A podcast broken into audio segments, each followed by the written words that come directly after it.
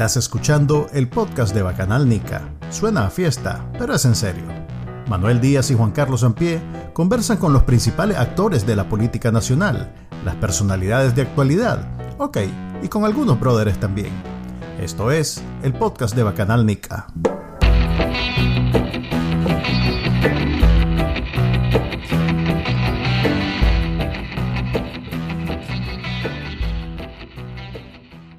Bienvenidos al episodio número 23 del podcast de Bacanalnica. Les habla Manuel Díaz y hoy tenemos un invitado muy especial, como toda la semana. Aquí todo el mundo se presenta. ¿Cómo te llamas y a qué te dedicas? Eh, bueno, pues muchas gracias, Manuel, por invitarme. Yo soy Álvaro Navarro y dirijo un medio de comunicación que se llama Artículo 66.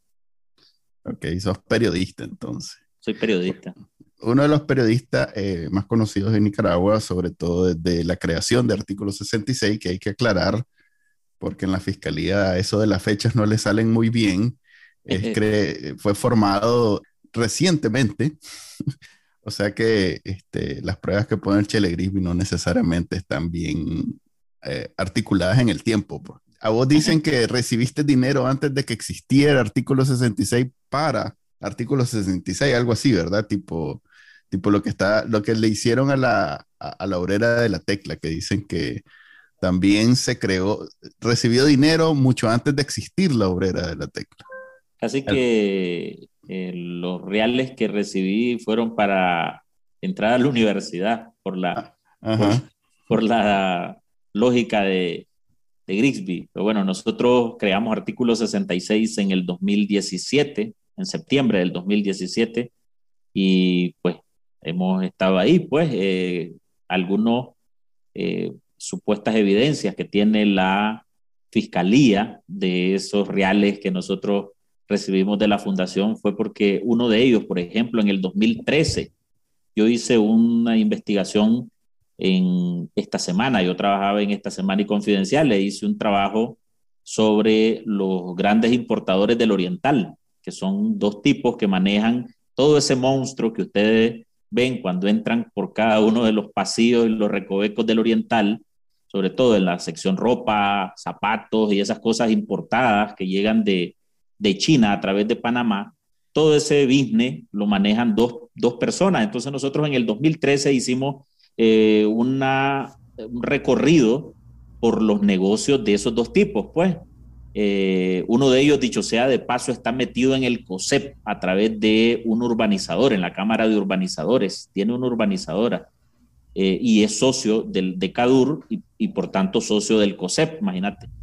Y entonces en el 2003 hicimos ese trabajo y hubo el concurso que hacía todos los años la Fundación Violeta Barrios de Chamorro y nos, y nos premiaron, pues en ese año nos dieron incluso dos menciones, el premio por la investigación periodística y un premio por eh, del Gran Premio Nacional de Investigación. Lo, llamaron en ese único año, hubo dos, y con el mismo trabajo a mí me, al final me lo, me lo eh, dieron los dos. Entonces el, el premio eh, fue importante en dólares. Ah, pues resultó que la fiscalía ahí tenía la lista y entonces me, me preguntó que de dónde. Y ahí fue cuando me dijeron que entonces para yo demostrar que eso era verdad, tenía que llevarles el diploma de la premiación. Pues entonces les llevé el diploma de la premiación, le hice una captura del reportaje que me premiaron, pero además les mandé las fotos de la ceremonia, pues donde evidentemente salía la Cristiana Chamorro, pues esa es una, gran, una de las grandes evidencias de la red de lavado de dinero. O sea que en, en, el, en, el, en la historia o en la documentación sobre el lavado de, dinero, ustedes son los peores lavadores de dinero en la historia. Eh, porque lo hicieron público delante de todo el mundo cómo los dólares fueron, fueron trasladados de una bolsa a la otra. Lo que te puedo decir yo como productor de esta semana cuando Alvarito hizo ese reportaje. Agarraste, agarraste terminación. no, no, es que mira, el productor, a ver, cuando hay clavo, el productor es como periodista. Cuando hay premio, el productor es productor. pero, sea de paso, Juan Carlos no agarró de ese premio. Pero yo no soy rencoroso, pues tampoco. Y, y sí te puedo decir que el reportaje fue de los más vistos en el canal de YouTube de esta semana, que en aquel entonces creo que estaba empezando. Pero sí, Alvarito tiene esa distinción, además de lavar dólares, eh, fue una estrella temprana del YouTube nicaragüense. Pero además, destacado.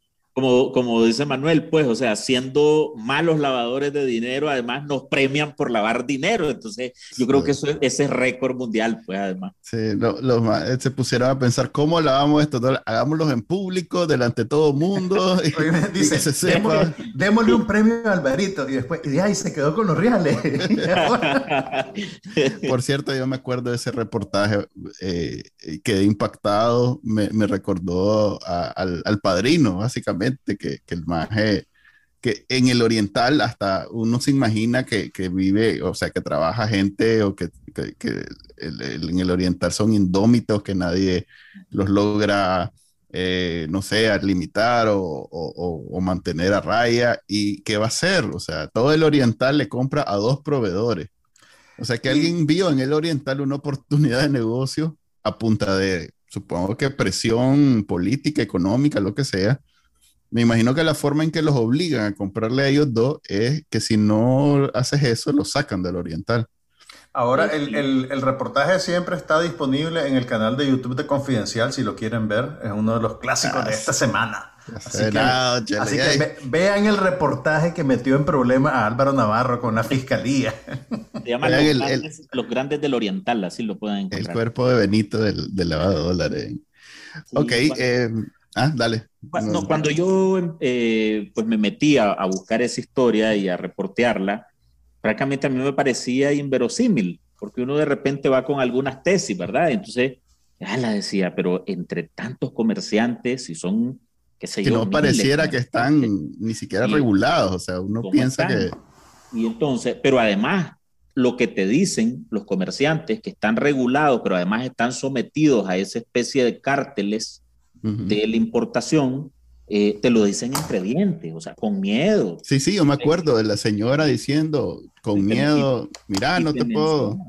Y anda a preguntar, anda a preguntarle, me dice al comandante Arce. O sea, parece que en ese momento ella eh, asumía que, que, el asesor económico era el que controlaba ese asunto, pero en realidad no. Ese tema de los dos grandes importadores, lo que nosotros al final logramos ver es que está manejado por el clan Moncadalau, porque hay uno de los Moncadalau que es el director de aduana Managua. Ese se llama, eh, ese no es Néstor, ese se llama, ah, joder, se me escapa el nombre. Eh, bueno, es un, es un hermano de Néstor Moncada Lau, pues. Es el director de la aduana y es con ese el, el, el, control. Así que ya más o menos ahí, tomando en cuenta cómo se manejan los hilos dentro del frente, pues parece que no es Vallarduarse el que está metido. Vallarduarse estaba más en otros negocios con, con los grandes empresarios en aquella alianza eterna. Que por cierto, que por cierto, ahorita que mencionas el, el COSEP, eh, algo que la gente no, no, no logra a menudo este, entender bien, es que el COSEP es un conjunto de cámaras y hay cámaras que, que, son batracias, pues hay cámaras que, aunque haya empresarios que no, no necesariamente son sandinistas, pero el, el, presidente de la cámara es el comandante se queda. Eh, por ejemplo, Cadur tiene el color toda la vida por Ricardo este, a quien conozco realmente, a, Ricardo Meléndez. perdón, sí, eh, ser eh, sandinista y, y, otro de los este, que defiende el gobierno. Entonces tiene sentido que, digamos, de pronto, eh, como dice el Chele Grisby, hay una, hay una este, reunión secreta del COSEP y, y, él la tiene al día siguiente, en el momento casi que en vivo, porque hay, un montón... Te falta la camisa de pirata, Manuel. hay un montón de, un montón de sandinistas, empresarios sandinistas que están reportando en vivo y directo todo lo que hace el COSEP. Eh, es complicado, pues, para... Vos has mencionado a, Meléndez, a Ricardo Meléndez, que fue presidente del COSEP. Ah, vámonos un poquito más atrás, estaba otro, que se además le sacó ventajas eh, económicas a la presidencia de Cadur y, fue, era directivo también del COSEP, o sea, además de ser presidente de CADUR, era directivo de, la estructura del COSEP en tiempos de José Adán Aguirre, ¿verdad? el ahora preso político, y eh, este mismo tipo era representante del COSEP en, en, algunas instituciones, entre ellas el INS, y ahí le sacaron varios centavos al INS para construcciones de edificios. Se llama Alfonso Silva. O sea, eh, ese es eh, eh, uno de los que ya venía desde tiempito atrás en el negocio. Pues claro, en ese momento, como empresario la, podría, la podía disimular porque estaba ligado a toda la estructura del de el amorío que llamaron Alianza de Diálogo y Consenso. Ese es el del edificio que está al lado del Hospital Montespaña, ¿verdad? 1.2 millones de dólares se embolsaron ahí con una empresa de maletín creada un mes antes, se los prestó el LINS, del que él era director para construir ese edificio que está al lado del Hospital Montespaña, del que ahora, vos sabés que yo llamé hace poco para, para preguntar, pues por curiosidad, ¿verdad? ¿Cuánto, me rentan ese apartamento? Y entonces, y no, los números que, que, están ahí no existen, no te contesta nadie. O sea, yo francamente no sé cómo ah, es que hacen el negocio esa gente. Pues, y el edificio además está construido como a la orilla de la cuneta, sin, sin ningún apego a ninguna ley de urbanismo. De que hay cosas que yo estoy seguro. Y entonces, ¿cuál es el, el, giro del negocio? No se sabe. Yo, hay cosas, eh, porque todo el mundo habla de la capacidad de la compañera de, controlar absolutamente todos los aspectos de, Nicaragua, pero hay cosas que se le escapan, es como lo del aeropuerto, que eran los hijos, el hijo este de, del de Telcor. Este, Orlando Castillo. El hijo de Orlando Castillo. Orlandito también se llama. Ajá, que, que obviamente se le escapó todo eso y cuando se dio cuenta lo defenestró, pues lo, pasó de ser una de las personas más ricas de Nicaragua a, a, a no ser, una, a casi estar preso, pues este tipo de, ese edificio, por ejemplo, a mí me dice que si bien ellos mantienen como, como mafia, pues mantienen bien controlada la corrupción de manera que, que es un premio a, a, los más fieles, a los más cercanos, pero hay cosas que se le escapan, porque obviamente Nicaragua es un país y, y si bien es chiquito, pero para que una persona esté encima de todo, eh, imposible. Entonces, muchas cosas que ni siquiera ellos saben, nosotros nos vamos a dar cuenta hasta dentro de no sé cuántos años que sucedieron. Eso yo, yo, yo tengo, menos mal que tenemos periodistas como Álvaro que está encima de todo y que ni quiera Dios, yo, el día que sea corrupto voy a tener que hacer algo con Álvaro. es imposible corromper a Álvaro, así que andate bajando esa ese es el otro Ese es el otro problema. Pues no, no estaba pensando en corromperlo, estaba pensando en echarlo preso. Es, obvio que este hermano... Está peor eso, ¿no? Lo cual me lleva a la siguiente pregunta. Es algo que vos no has hecho público, pero yo asumo, asumo por sentido común que vos no estás en Nicaragua, ¿sí es no eh, querés hablar de eso? Este, no, sí, sí hablo. Estoy resguardado. Eh, Pues no estoy, no estoy saliendo, no estoy en el mismo punto, pero todavía estoy en Nicaragua. A la puchica. ok. Eh, no me esperaba, yo te esperaba en otro lado, la verdad. Creo que, creo que no ha oído los últimos podcasts, Álvaro. Sí, porque nosotros un requisito de invitar a invitados, a nuestros invitados no les ha ido muy bien. Pues quiero creer que no, por haber, que no es por haber salido en el podcast, pues que eso es una casualidad. Pero mantenerte resguardado. Ok, vamos a hacer, vamos a hacer una excepción. Estamos claros de lo que estamos, pues no te preocupes. En el día de hoy vamos a hacer una excepción porque un requisito es aparecer en este podcast era no estar en Nicaragua. O sea que no, contaba con que me dijera que estabas todavía. Ok, lo vamos a mantener, vamos a hablar de deportes y de películas porque este, ¿cuál es tu color favorito? Este, ese tipo de cosas. Eh, oh, bueno, hablemos entonces de sanciones y, bien, y Juan Carlos y yo la celebramos, la aplaudimos, pero Álvaro se reserva su opinión porque en Nicaragua eso es ilegal. Todavía, todavía lo pueden demandar. Bueno, a nosotros nos pueden demandar, pero no nos pueden hacer nada porque estamos. No, yo Pues mira, yo no, yo no la, no la voy a aplaudir, pues aquí tengo las manos, no, no aplaudo, Estoy viendo que no las está aplaudiendo. Lo que, lo que sí te puedo decir es que, eh, pues me resulta preocupante por los sandinistas porque habrá algunos fuera de ese grupito de 100 al que hoy le quitaron las visas. Eh, hace un el rato. Departamento de Estado. Diputados, eh, o sea que hay, hay diputados y, lo que, y, lo que mencionan es diputados, sí, diputados, jueces y fiscales. Así que parece que la terna está entre la, la gente cercana al poder, pero ¿cuál es el problema?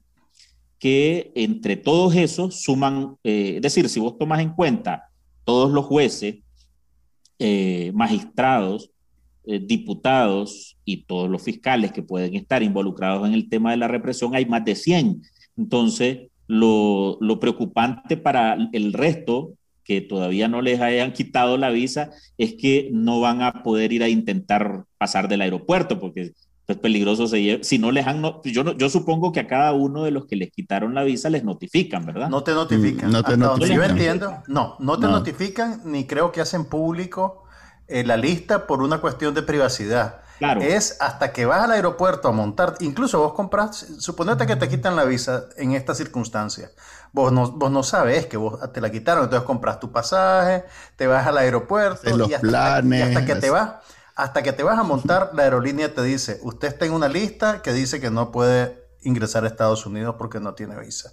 ¿No te acuerdas del hijo de... Eso es lo que recibís por notificación. Al hijo de comisionado, comisionado de Ian, que lo asalieron en el aeropuerto, eh, era por eso, pues que no, mae iba con su maletita y voy al bacanal y de pronto ahí, ah, la chévere, y, de ahí, y, de ahí, y, la aerolínea no te reembolsa el pasaje, así que... si es la paseada. Pues, después, lo tenés que quemar, después lo tenés que quemar yendo a Panamá, pues si es que Panamá te quiere agarrar para que vayas a pasear un fin de semana. Ajá. Entonces, eso es lo que yo, lo, que sí estaba eh, pensando en este momento, pues que va a mantener en ascuas a, varios sandinistas por algún tiempo hasta que se arriesguen a ir a intentar, pues a ver si los dejan subir. Pero ese es un, mal menor al lado de lo, de lo que en general estos más están en, en, en, las ligas que están ahorita, pues están echando preso, en la fiscalía, por ejemplo, están echando presos sin ningún respeto al proceso de vida, al debido proceso, perdón, no sé por qué esa frase hecha y debe de decirse así, eh, están básicamente pasando por encima hasta los derechos más básicos que existen y que, que, ahorita estén dudosos de que si tienen viso no me parece una tontera, la verdad. Es yo ahorita estoy peleado con todo tipo de sanciones, la, la de los europeos me pareció más ofensiva que otra cosa porque eh, lo que escribí le puse cuántas de esas hace falta para que Daniel Ortega se vaya. Mentira, pues, o sea. por ahí escuché en el programa de Carlos Fernando diciendo que el, el, el, asunto va en torno a cómo ellos manejan el dinero usando oro como en vez de transacciones bancarias, pues, que es algo que René Vargas dijo en algún momento hace un par de años, que los más que estaban haciendo era, en vez de usar depósitos bancarios, era comprar oro e irlo a dejar al Medio Oriente, donde se los agarraban y no había falla. Entonces, no sé si por ahí va y en realidad sí es un golpe.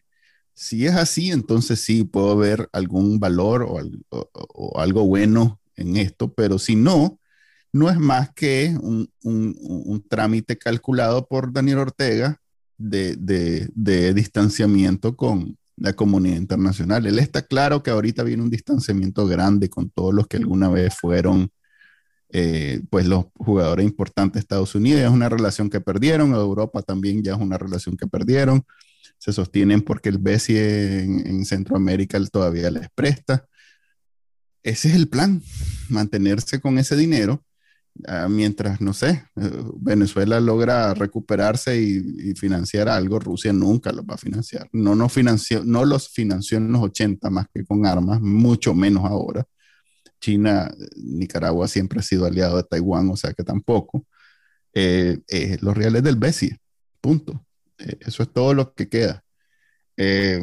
así que en términos de sanciones yo estoy bastante desilusionado y, no, no, no le veo por ahí la salida al asunto.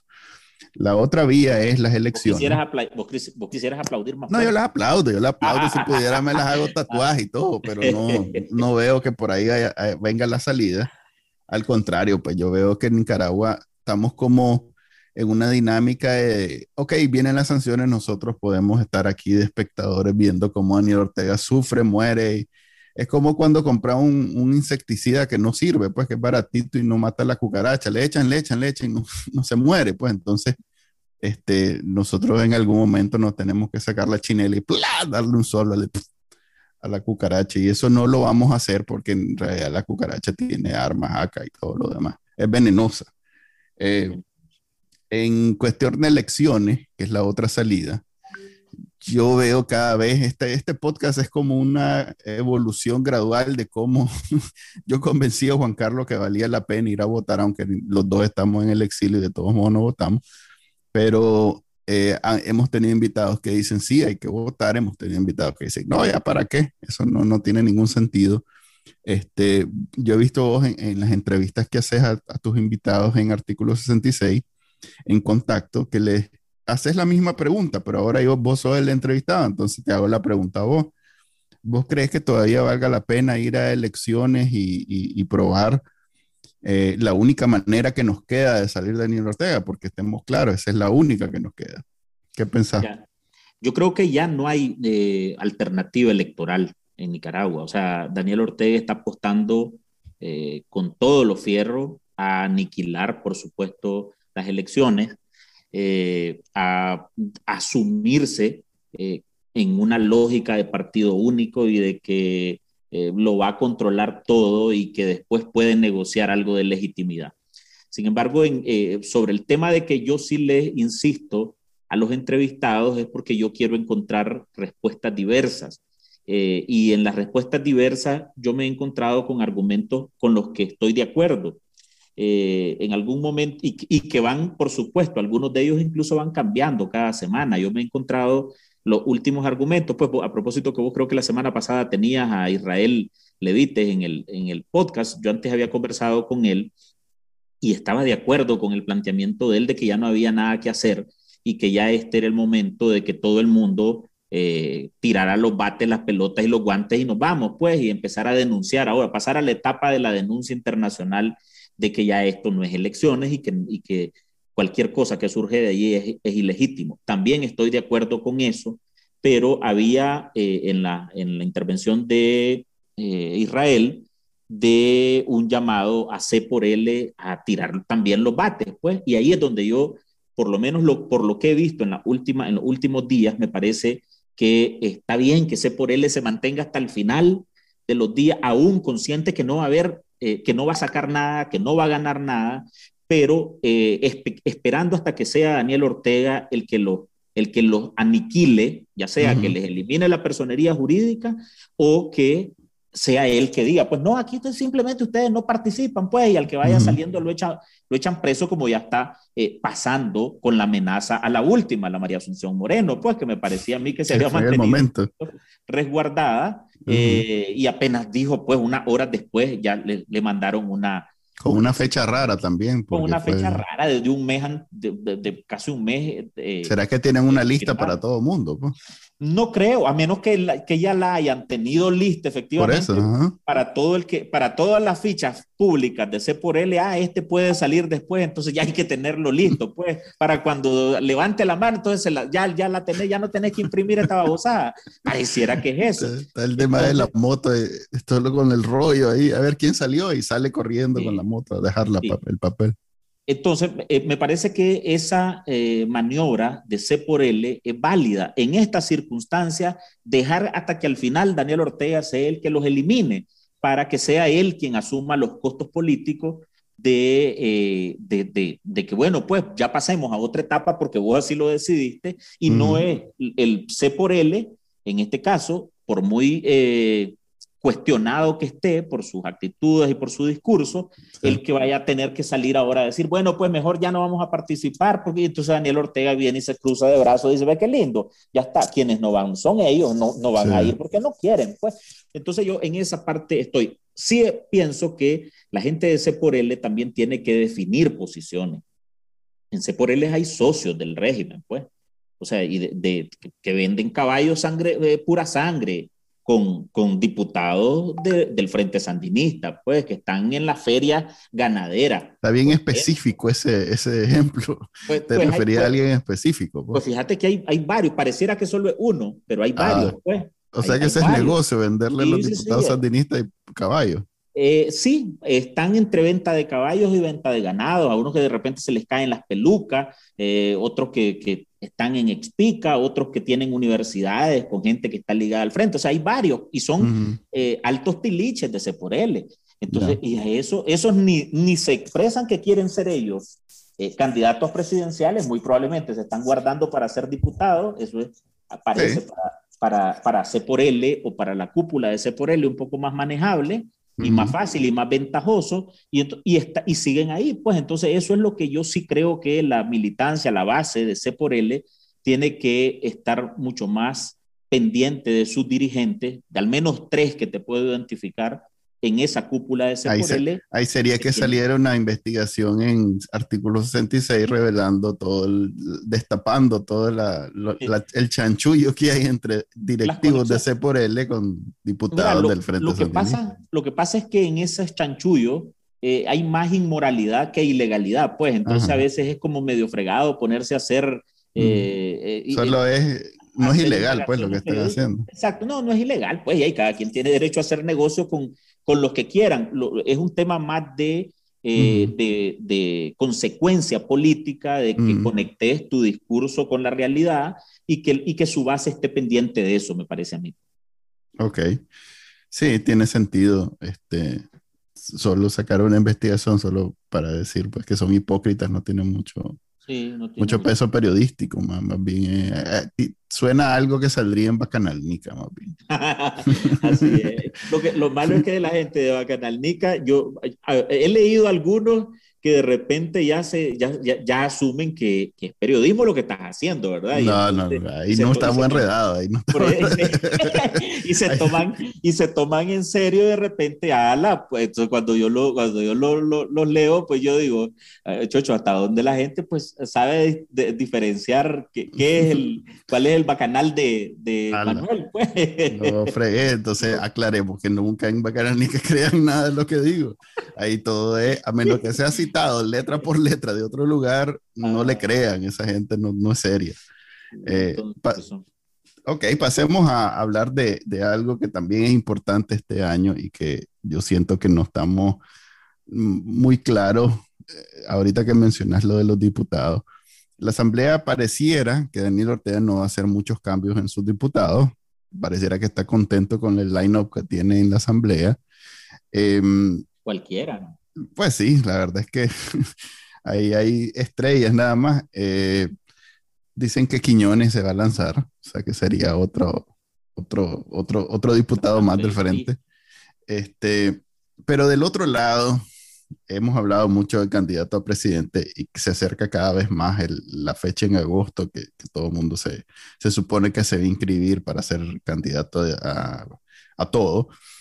Y de los de presidente, pues hasta tenemos nuevos como este, la doctora Asunción Moreno, pero de diputados no hemos sabido absolutamente nada. Y ese era el pleito que tenía se por él toda la vida con la coalición, eh, que no querían contaminar, no querían recibir a los que eventualmente podía proponer la coalición, que, que está desaparecida, por cierto. Vi algo en, ¿A dónde fue que vi? Creo que fue con, en la mesa redonda, vi un par de muchachas del, de la unidad azul y blanco, como defendiendo la existencia de coalición todavía, o no sé si iban con el sombrero la unidad azul y blanco. Están, en realidad que están bien golpeados. Eh, em, pero bueno, ¿cuál podrá ser ahorita una propuesta de candidatos a diputados que pueda entusiasmar a, a lo que queda todavía creyente de las elecciones. Incluso como eso que decís vos, con lo cual yo me matriculo. Eh, se por él debería mantenerse hasta el último momento, hasta que ellos, sea el frente sandinista el que les diga no, hasta aquí llega. Y así poder decir, pues nosotros hicimos todo lo que se tenía que hacer y aquellos fueron los que nos dejaron sin, sin nada, pues sin nada que hacer. ¿Quién crees vos que se pueda lanzar? ¿Quién se va a lanzar? ¿Quién se va a atrever? O sea, Luis Flay hace poco ya dijo que no va, se consigue, ya no, pues es más, hizo, incluyó la coletilla esa de que el que se lance ya es colaborador del, del, del, sandinismo, pues, eh, lo cual es malintencionada porque es como decir, como ya no voy yo, entonces todo el que vaya es, es, es zancudo. Eh, ¿Quién crees vos que ya no queda nadie? O sea, ¿quién va a ser? ¿Solo gente ese por él que, que, con, interna del partido que se conoce entre ellos nada más? ¿O ¿Sabes algo? Si vos ves en la alianza de C por L con la alianza cívica, eh, ya después de todos los rostros más visibles, la que había quedado era la, la, doctora Asunción Moreno, pues que hasta esta hora que estamos grabando no se sabe qué va a ocurrir, pues en unos minutos tendrá que estar en la fiscalía y cuidado después de ahí a la media cuadra también le pasa la de Félix, pues, o sea, no, no, se sabe. Eh, o no se sabe si cuando ya estén oyendo esto eso ya ocurrió. por otro lado, ¿quién es? Pues don José Dávila, que es el representante de la Alianza Cívica. está desaparecido también. Medio pan simple, pues también es medio pan simple. Además que no, no entusiasma, políticamente no entusiasma. Eh, después están algunos de los muchachos de aún, que son menos visibles, no los veo como precandidatos presidenciales a ninguno. Eh, Pero diputados, hablemos de diputados. Ah, yo creo que sí, pues, o sea, ahí estaba un muchacho que se llama Douglas Castro, por ejemplo, que, que ha sido un chavalo bien beligerante dentro del grupo de, de aún, de los... De los no tan chavalo, creo que es mayor que vos y que yo. Ajá, bueno. Por, lo menos se, se, cuida, se cuida que se ve más chavalo. Se pone gorra y, anda en patineta para eh, disimular. Y la otra, la muchacha, la Dolly, que pues estaba en el grupo con Lester Alemán y con Max Jerez. Entiendo que ella estaba en la casa cuando llegaron a secuestrar a Max Jerez. Eh, tal vez esos son los dos que yo veo así como más, como más visibles. Después la mayoría de fichas en las diputaciones las van a poner, eh, creo yo, el partido C por L y ahí es donde surgen los, los ganaderos y los, y los vendedores de caballo de pura sangre. Pues esos son que, muchos de ellos eh, están revenidos de la, del grupo de, de Eduardo Montealegre, o sea, eran, eran parte de aquellos 26 diputados que defenestraron en el 2016 eh, les quitaron la, diputación, pues entonces parece que son los que han estado como muy fieles a la, a la cúpula que ahora controla doña Kitty Monterrey seguramente ellos van a, van a ser pues algunos diputados. Eh, hay gente en los departamentos que, que, como en Estelí, por ejemplo, había, hubo, un diputado que ha estado como distanciado, pero me parece que esos son como la gente que, que va a volver pues en su momento, que tiene algún tipo de liderazgo en C por él en los departamentos. Ahora bien, aquí hemos hablado sobre eh, la distinción de, de Seporele como un partido zancudo, que yo defiendo que no lo es, eh, pero que está en peligro, tiene el potencial. ¿Y qué, ¿Y qué, pasa si todos estos que estamos mencionando, independientemente de las condiciones en, las votaciones, se lanzan, eh, más de alguno queda y hacen el papel del PLC, pues de estar ahí fungiendo como siete puñales, pues que dijo que había que ser, después dijo que no, que iba a renunciar, pero después no renunció y quedó la muchacha, este, que ahora vota con el frente. Eh, eso es una zancudización de, de lo cual yo hasta el momento confío en que no va a suceder, pero ¿Qué pasa si de pronto mañana hay elecciones, corren con, digamos, doña la doctora Asunción, no gana, que hay un montón de diputados, unos 10 diputados, 9, 7, y agarran su escaño y, continúan en ese, em, ya metidos dentro de la asamblea? ¿Vos eso lo ves como eso, un partido zancudo más o lo ves como parte de la lucha que hay que desempeñar? Mira, en este momento yo también estoy circunscrito, circunscrito a la idea de que C por él es un partido opositor eh, que tiende a zancudearse si, si se lo permiten y si al fin de cuentas sus aspiraciones son tan cortoplacistas como llegar a una diputación en la Asamblea Nacional. Eh, como digo, hay alguna gente que está trabajando en función de eso, o sea, que a ellos lo que les interesa es las diputaciones lo que está por definirse, y eso lo van a, declarar ellos mismos en algún momento, es que si esas diputaciones las van a asumir para ellos simplemente, pues, o sea, que pueden ser tres y si esos tres están contentos porque ya cumplieron su meta, cinco, y si esos cinco ya sienten que ya cumplieron su meta porque su gran propósito era regresar a la asamblea o entrar a la asamblea para algunos y se, y se quieren quedar así, pues lo que van a entrar es hacer el papel, yo creo que ya ni siquiera del, del PLC, pues porque el PLC por lo menos ha logrado establecer alguna especie de alianza eh, directa con el frente, me refiero al grupo de doña María Idiosuna, pues. Eh, el, el C por L no tiene esa posibilidad porque, porque no son, o sea, ellos nunca han sido aliados de Daniel Ortega eh, abiertamente. Entonces, ¿qué pasa cuando el PLC eh, llega con 14 diputados, le es muy fácil entrar en el juego ventajoso para ellos mismos con el frente. O sea, aunque ellos sean una minoría ínfima, eh, se van eh, desplumando a, a, quienes les causa algún ruidito dentro de su bancada y ya está, y resuelven así. C por L la tiene un poquito más complicada, me parece a mí. Entonces, iría en una condición peor que un zancudo, pues, o sea, irían en, calidad de eh, socios, eh, pero ínfimos, absolutamente minoritarios en esa asamblea. Y eso eh, los, va, va a terminar por desprestigiar. O sea, a ver, si de por sí ya en el 2018 los partidos políticos fueron relegados, todo el mundo los miraba con, con desdén, porque vos mirabas a los líderes políticos la eh, famosa miércoles de protesta que nadie les hacía caso. Sí, eh, pero, pero todavía en, los miércoles de protesta, pues vos decías, estaban un grupo de opositores dando la batalla, pues y creo que eso al fin de cuentas es valorable. Eh, el asunto es ya en, el, ya en las protestas del 2018, en, la, en, las movilizaciones de la gente, eran despreciados los líderes políticos, pues los partidos políticos como tales. Entonces van a volver a ese plan, el C por L, que parecía que podía ser de alguna manera quien eh, condujera o quien aglutinara a la oposición, y resulta que ahora vuelven a ser peor que el PLC, pues, o sea, la calidad de lo que tiene cualquiera de los, de los otros partiditos, pues, va a terminar por, por socavarles la credibilidad más todavía y en un mediano plazo, cuando las cosas se estabilicen, cuando el panorama cambie, cuando haya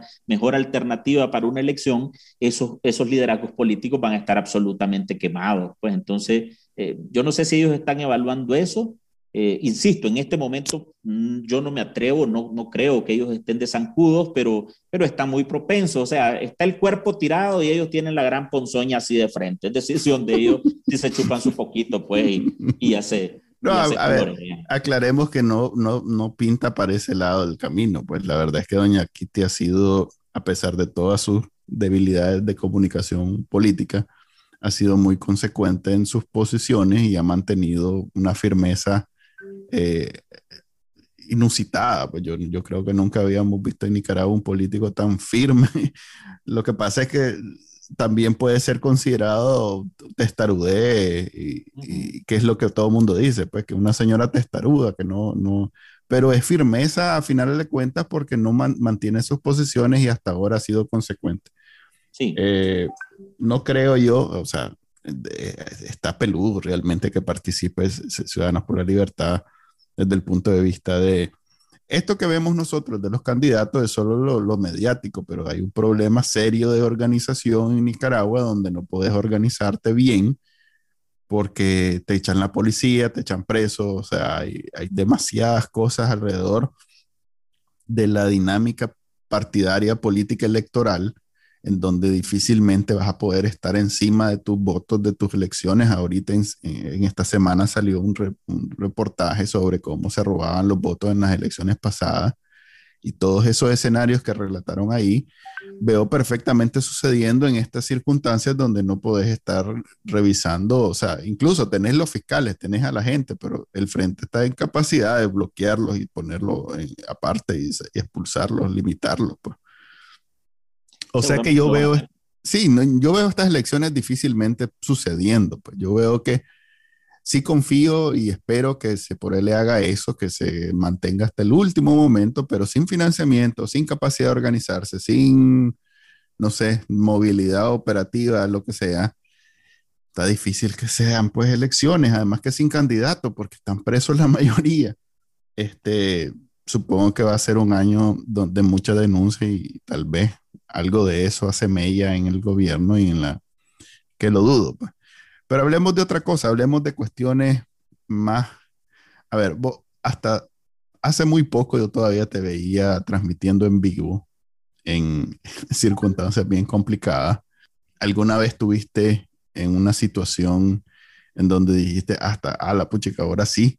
Es más, te vi en, la en las declaraciones de, de la fiscalía cuando saliste muy, em, muy emotivas porque hablaste de, de, de, tu integridad, de, de, cómo a vos te, te inculcaron valores de una manera que, le, que increpas al gobierno y a los acólitos del sandinismo, de, no, no, somos iguales. Pues a, a, mí eso me llamó mucho la atención y me, me, me inspiró bastante, porque en general en Nicaragua estamos acostumbrados en términos de política y esto que una persona pragmática y que lo que resuelve y no una cuestión de valores y principios.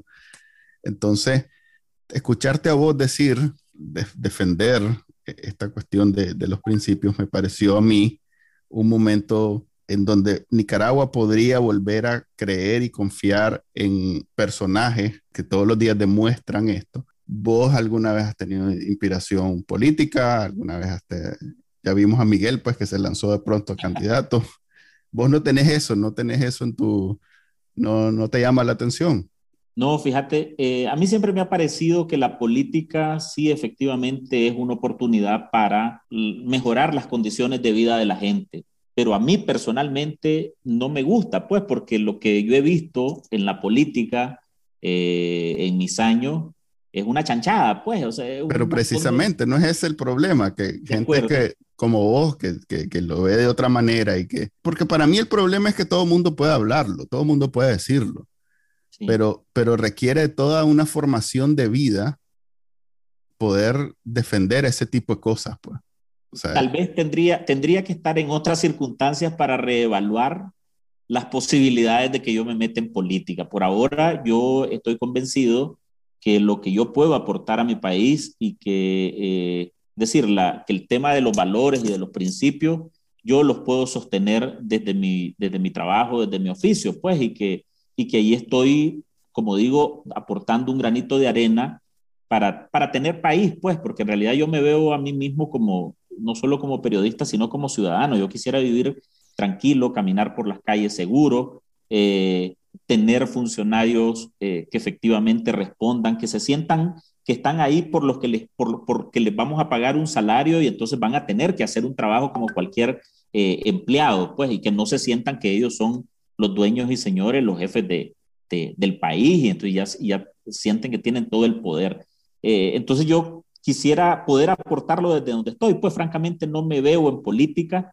Eh, sí, en parte desmotivado por, por eso, pues, pero tampoco, eh, tampoco, francamente, tampoco quiero ser yo el que me voy a meter ahorita a querer eh, limpiar una, una cuestión que está bien difícil. Pues creo que hay suficientes políticos, gente, incluso muchos de ellos con, con, una trayectoria limpia, profesionales, eh, que, que, pueden hacer el cambio. Pues solamente creo que hay que luchar para que, para que, estén, para que estén libres, para que puedan competir.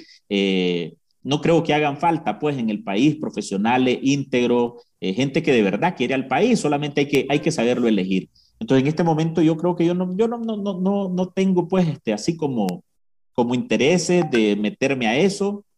a mí me parece que la gente en este momento eh, valora mi trabajo por, por eso, por lo que hemos hecho a lo largo de estos años y, quiero mantenerme ahí, pues para mí el periodismo es como mi religión. O sea, yo si tengo una eh, eh, afiliación ideológica es al periodismo, pues, o sea, es, es a seguir haciendo mi trabajo, es promulgar por el tema de la transparencia pública, es exigir eh, rendición de cuentas a autoridades, independientemente del gobierno que sea, eh, es poder eh, seguir aportando al, a la fiscalización pública y también aportar al tema de los derechos humanos, pues, y de la, de la defensa del, de la gente como tal, de la gente como, como pieza fundamental para el ejercicio de mi trabajo, pues entonces hasta ahora me siento muy cómodo haciéndolo. Yo creo que me ha tocado incluso asumir riesgos eh, por eso, pero, estoy, pero, estoy preparado para eso, pues no, no para meterme a política. Eh, eh, parte de mi pregunta era eso de los riesgos. Este, ¿alguna, alguna experiencia, algún, algún, algún episodio que nos puedas contar donde la viste de verdad que, que has estado desde hace más de tres años, pues, porque yo soy exiliado por lo que sucedió en 2018, pero vos tenés más, o sea, excusas para ser exiliado tendrías desde hace mucho más que el 2018, ¿verdad? Sí.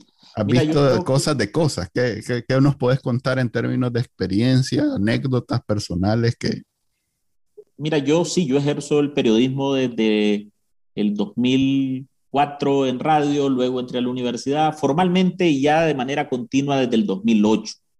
Eh, después entré a trabajar con Juan Carlos en esta semana. Pues Juan Carlos fue el que me llamó, él es el culpable de esto.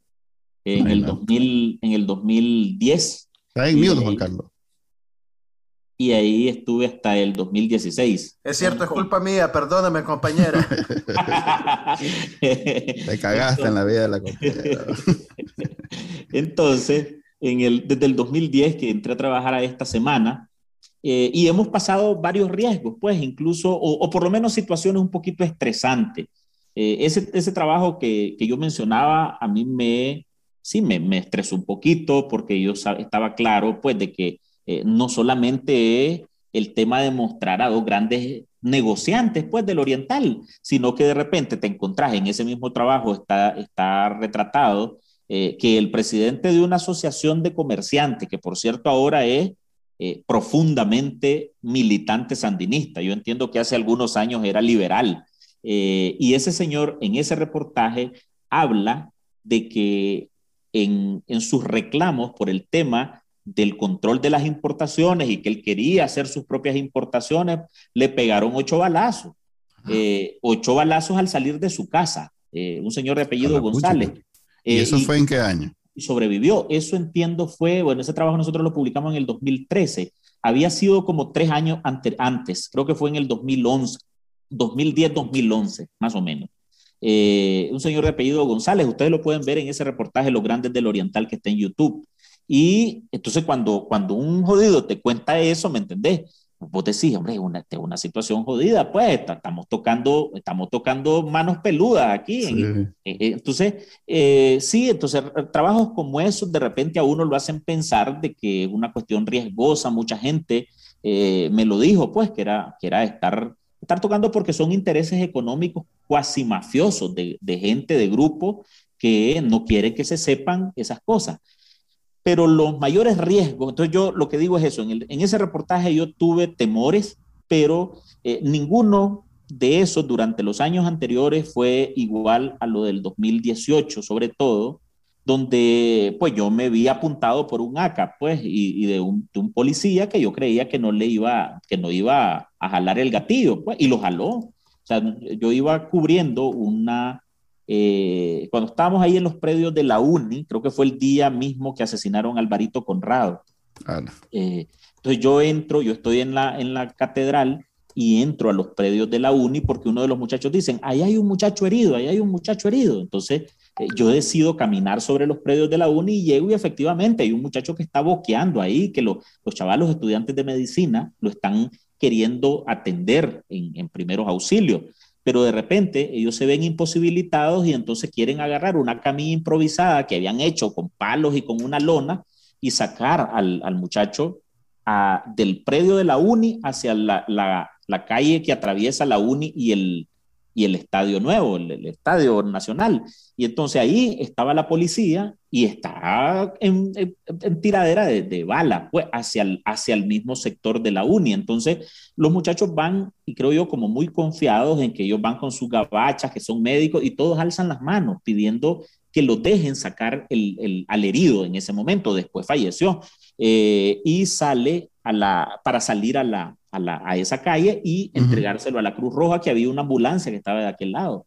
Entonces la policía nunca hizo un alto a la balacera eh, y, entonces más bien hay un policía que se sube en un montículo que está eh, entre el, en, despuésito, o sea, en esa pista del, del, del, del estadio entre, que, que, divide el estadio y los predios de la UNI, pues. Y el hombre, lo veo que apunta con el laca, los chavalos alzan las manos y yo voy detrás de ellos, como hay una pendiente, entonces voy un poco más, más alto que los muchachos, pues. Y cuando veo aquel salvaje que apunta, pero confiado, francamente, que no iba a disparar, y cuando veo que jala el gatillo, papá. Eh, entonces, en esa circunstancia, yo me tiro al suelo y eso se vio en la transmisión, que al final se corta esa transmisión porque la policía a mí me detiene. Eh, ya habiendo bajado, cuando ellos le logran entregar el cuerpo del, muchacho, la policía se los agarra, efectivamente, y los chavalos quieren regresarse. Pero la balacera no la detuvo la policía. Entonces, yo lo que hago es como, una, como un intento de, de, salvaguardar la vida, es que yo me meto en medio de la policía, pues, aún consciente de los riesgos, pero yo sabía que era peor querer regresar a la, al predio de la universidad y que de repente te peguen un balazo y digan, pues fue en el, en el, en el, en el fuego cruzado, como dicen ellos, en realidad no había fuego que, cruzado. Que no es fuego cruzado porque ustedes estaban desarmados. Así es, ¿no? Los chavalos estaban saliendo nada más, habían otro grupo que estaban por otro lado eh, tirando morteros a la policía, ¿verdad? Pero, pero ese grupo que va ahí eran de, de, de paramédicos, de chavalos estudiantes de medicina. Entonces ahí es donde capturan a dos muchachos y también me, me apresan a mí cuando un policía ve que yo ando transmitiendo y entonces, y, y es una cuestión de segundos, ¿verdad? Y dice, ¿y este, y este, quién es? Pues yo soy periodista, soy periodista, y ahí nomás me cayeron encima. Yo quiero resguardar el celular y ahí es donde me lo, me lo, se apaga la transmisión y después me lo quitan y me montan en una patrulla, pues, y me, me, me tuvieron yo me ahí. Yo me acuerdo de esa transmisión tuya, sí. yo la, la, estaba viendo en vivo, creo. Yo me acuerdo de la noticia que te habían agarrado y que después que te soltaron en, sí, en otro lado, ¿no? Claro, entonces esa, ese ha sido como el momento más, más tenso y donde yo siento que estuvo en riesgo mi vida. Eh, después de eso, pues no, hemos venido sorteando, o sea, incluso el 30 de mayo, pues yo estuve cubriendo eh, la marcha de las madres y luego yo incluso me fui antes saliendo por la zona de Reparto San Juan para llegar, pues porque de repente las marchas eran un poquito cansadas, ir caminando a la par de toda la, de toda la gente, pues. Entonces a veces uno quiere tener la mejor toma, entonces yo me, me, vengo a querer salir adelante por Metrocentro y cuando quiero salir por Reparto San Juan, ya están la gente eh, disparando desde el, desde el, estadio. Y entonces ahí uno se llena de miedo, pero nosotros seguimos eh, reporteando en medio de, de, esa situación, pero, pero, pero yo ya no sentí tanto miedo como en esa ocasión en la, en la uni, porque pues ver que un jodido te apunta directamente a un grupo, no sabes a quién le va a pegar, pues. Eh, entonces, eh, pero después hemos venido ya sorteando las amenazas, eh, cambiándonos del lugar de donde trabajábamos, este, saliendo de aquí, protegiendo al, al, al, equipo, a los equipos que trabajan con uno, en las coberturas, pues en la fiscalía, eso que, que está la policía y que uno entra a cubrir primero y después entra como entrevistado, pues, pero, pero la amenaza es, es constante, entonces uno tiene que de alguna forma expresar que, vamos a seguir en pie, pues, y, mostrarse desafiante, pero, pero si hay temores, pues, también porque uno se enfrenta como, como ser humano que tiene familia a la, a la presión y a, los, y a los miedos de su, de su madre, pues, de la familia, de, de mis hermanos, de, de la gente que vive conmigo, que de repente hasta, hasta nos reclaman, porque los estamos arriesgando también a ellos. Pues, entonces, y hay la gente que vive conmigo, hoy te, hoy te cae en la noche. sí, sí, que, que, le diste entrevista ya, a quién. ¿Y cómo me dijiste que soy qué?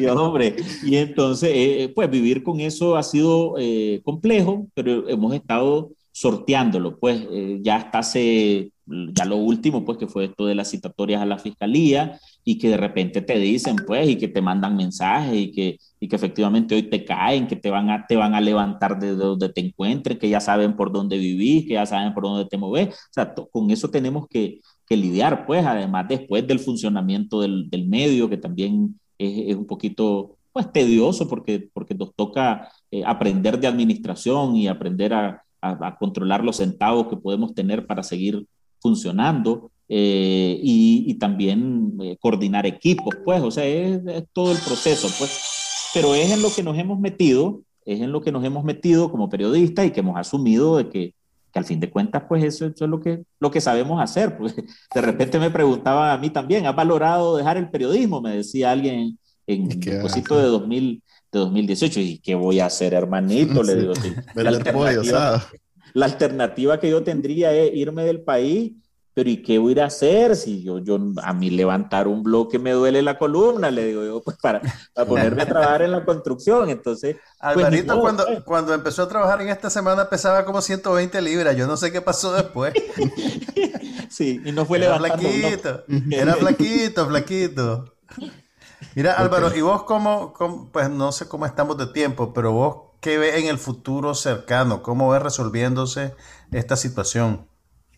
Para mí es incierto eh, y a mí me duele por mi país, eh, me duele por la gente que sufre, me duele por, sobre todo por la gente que todos los días pues la están persiguiendo, la están espiando, los, como dice Manuel, los batracios, pues, o sea, los militantes del frente, pues yo, yo les digo un poco más, con más, con más cautela, pues, que son los sandinistas, del, los militantes sandinistas que andan poniendo oreja y, y, y, y, ya iba a decir sapeando, no, denunciando, pues, hablando mal del, de sus vecinos, pues, o sea, a mí sí me, me, me, duele mi país, me preocupa, pero yo veo una cuestión incierta porque también veo a uno, eh, a un gobernante, a una dictadura, eh, amparada en su decisión incluso de gobernar cementerios, si es posible, pues, de, de, de, gobernar ruinas. O sea, los veo tan eh, adictos al poder y tan ambiciosos, porque además también, pues, es incluso hasta entendible de que con, con, tanto, con tanto crimen, con tanto delito cometido desde el Estado y que sientan de que van a ir a, pues que van a dejar el poder para, para ir presos o para ser sometidos a una investigación que, que los puede terminar en la cárcel, me parece que también es, un poco eh, difícil para ellos, pues bajarse de ese caballo es un poco complicado. Eh, y por otro lado, porque el mismo poder es lo que les garantiza seguir teniendo los negocios. Pues yo lo decía en la fiscalía, eh, o sea, los hijos de Daniel Ortega tienen un desafío terrible de demostrar de dónde agarraron esos canales de televisión. Pues tienen cuatro o cinco canales de televisión que, que cuestan millones de dólares y que ninguno de ellos ha trabajado nunca en su vida. Entonces, tendrán que explicar eso en algún momento del país. Entonces, es un desafío para el régimen poder eh, decir que van a soltar el poder eh, teniendo enfrente esas posibilidades que no son nada alentadoras. Eh, y por otro lado también, pues, en la medida en que se va endureciendo las acciones de la dictadura contra la gente, contra la opción electoral, ¿cuál es solamente nos van, nos van queriendo orillar a la violencia y, ojalá que tampoco lleguemos a eso. Yo no viví, yo nací en el 84, yo no viví la guerra de los ni, del, ni, del, ni, para derrocar a Somoza, ni, ni después la, la, guerra contra el sandinismo, pues.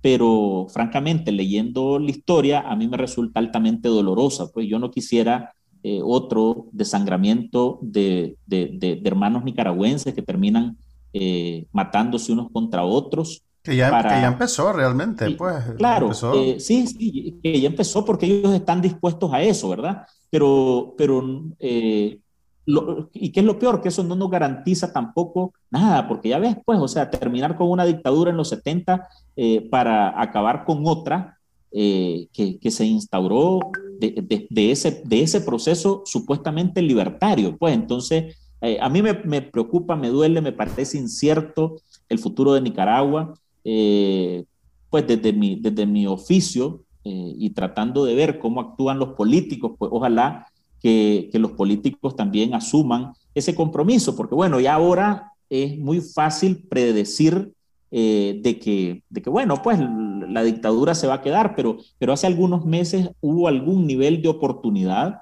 por lo menos de que se mostraran unidos.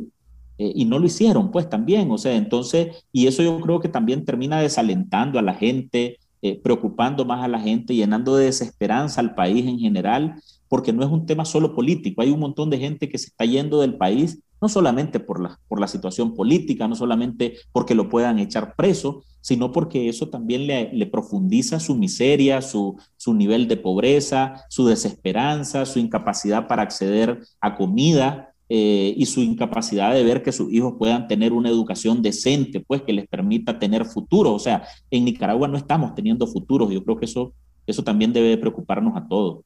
Fíjate que estaba viendo casualmente lo que está pasando en Cuba y lo que está pasando en Venezuela, los cuales son situaciones para ellos positivas porque están viendo como la luz a la salida de problemas de muchos años. Y Nicaragua estamos empezando, en realidad que estamos entrando ahorita a, a, un, a un periodo en el que a, menos que se muera el, brother, eh, vamos por lo menos un periodo presidencial más bajo el dominio del sandinismo en el país, con todas las luces a que se va a endurecer aún más la situación. Entonces, en Cuba ya, ya se puede protestar. Vamos a ver si, si responden con la fuerza, con el vamos con todo que respondieron en Nicaragua. Y en Venezuela ya se está negociando una salida democrática, pues, están negociando un levantamiento de sanciones a cambio de elecciones libres. Eh, en Nicaragua, todas las semanas hay nuevos presos políticos.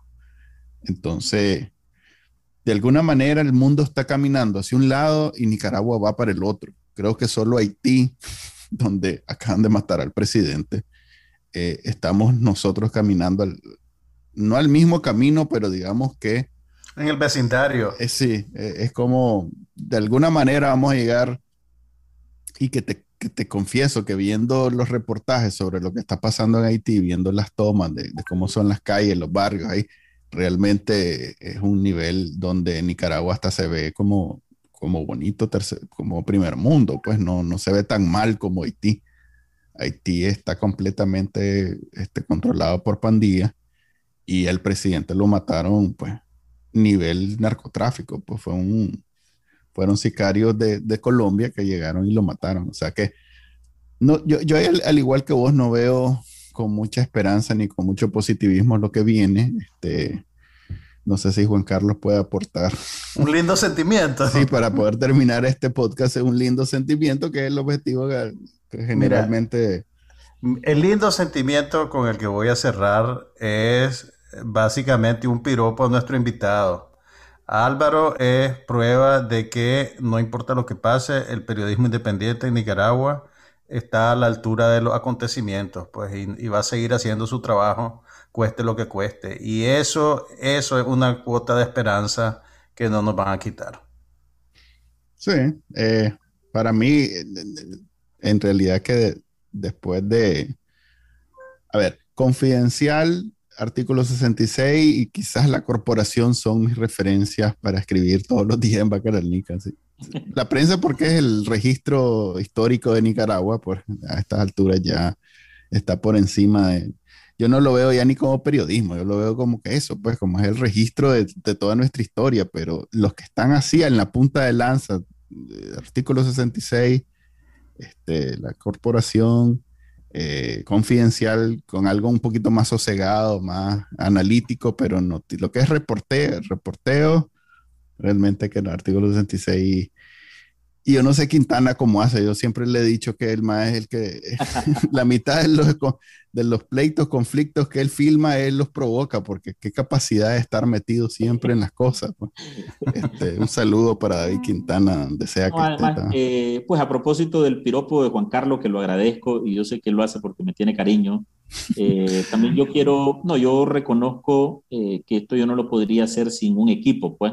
Eh, hay muchachos y muchachas valientes que, de repente yo les he preguntado eh, a lo largo de estos años, en varias ocasiones, miren, todavía ustedes quieren que sigamos, pues, porque si, si alguno de ustedes quiere desistir, yo lo voy a entender y lo voy a abrazar, pues, o sea, esta es una cosa eh, un poquito complicada, no solo con uno y con su, con su estabilidad emocional incluso, sino también con la familia, pues.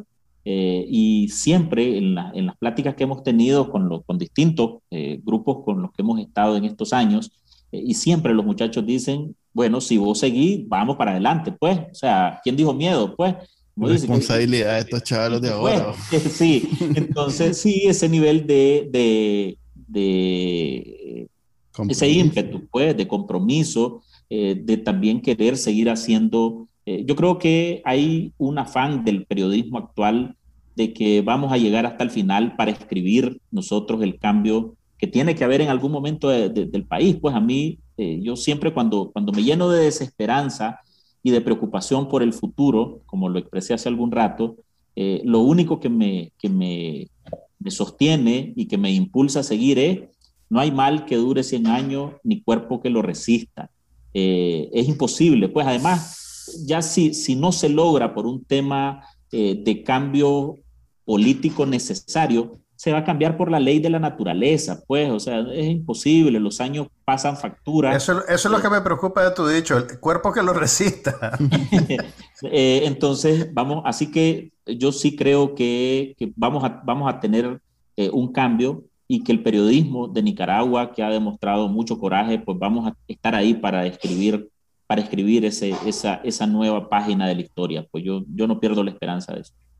Ok, en ese bonito sentimiento terminamos el episodio de hoy del podcast de Bacananica. Agradecemos a Álvaro Navarro, director y periodista de Artículo 66. Fundador, fundador de Artículo fundador, 66. Creador, director, reportero, todo. De, no me lo charrulié. De Artículo 66 y gracias Juan Carlos por aquí por Bacananica. Y nos vemos, esperamos tenerte en otro episodio, Álvaro. Cuídate, man. cuando querrá, pues. Ojalá que siga aquí todavía. Ojalá no se cumpla la tradición de los sí, hombre, por favor. No, no, no, es más, si podés salir hoy, salir. ¿Cuándo vas a publicar esto? Primero decime, a ver qué. Ahorita en una media hora. Sí. media hora, así que apurate. Ah, hombre, dale. Ya dicen que por arriba está la jugada. Pues. Nos vemos a todos. Hasta luego. Bye. Este fue el podcast de Bacanal Nica. Compartilo, déjanos una reseña y enseñale a tu abuelita cómo escucharlo. Te lo va a agradecer. Suscríbete en Spotify, Apple Podcast, Google Podcast y por supuesto, también puedes escucharnos en bacanalnica.com. Hasta la próxima.